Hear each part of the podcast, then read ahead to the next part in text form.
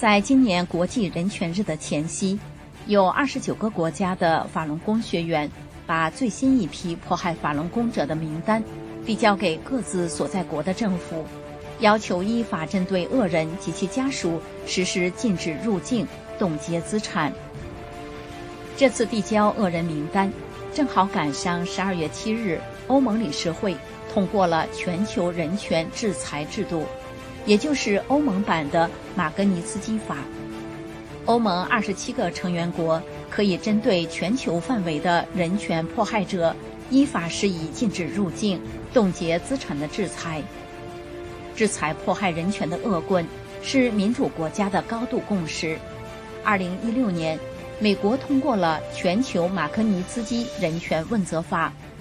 去年十二月份，美国国务院发表声明。美国针对违反宗教自由者采取行动，指定了九个国家的六十八个个人和实体从事腐败和侵犯人权行为，其中包括对中共政府和共产党官员拒发签证、冻结资产。今年七月九日，美国宣布对新疆公安厅和四个中共官员实施制裁，包括新疆党委书记陈全国。该行政令就是基于全球马格尼茨基人权问责法。陈全国任职河北省省长期间，多名法轮功学员被迫害致死。他调任新疆区党委书记后，继续迫害法轮功，制造了大量冤案惨案，双手沾满血腥。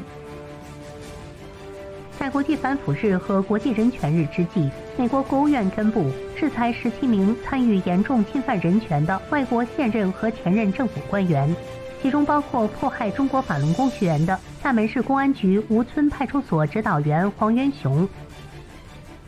一九九九年七月起，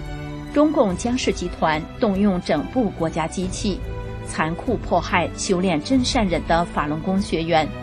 无数善良的学员被非法关押在劳教所和监狱中，长期遭受酷刑折磨，成千上万的人被迫害致死。中共迫害法轮功，严重违反国际人权公约，犯下了种族灭绝罪、危害人类罪与酷刑罪等。中共扼杀了基本人权和信仰自由，尤其活摘法轮功学员的器官。是惨绝人寰的罪恶。纵观近代史，任何暴政终结后，都必须追究施暴者违反国际人权和国家法律的责任。希特勒、法西斯、南斯拉夫的独裁者和红色高棉的杀人魔王，都躲不过司法正义的纠责。所有残酷伤害与虐杀民众的中共官员，无论是元凶。从犯，包括延续这场迫害政策的领导阶层，以及基层的一切参与者，无一可以逃脱法律责任，都将接受审判。参与者如果不思悔改，仍然不停止迫害，最后必难逃清算与惩罚。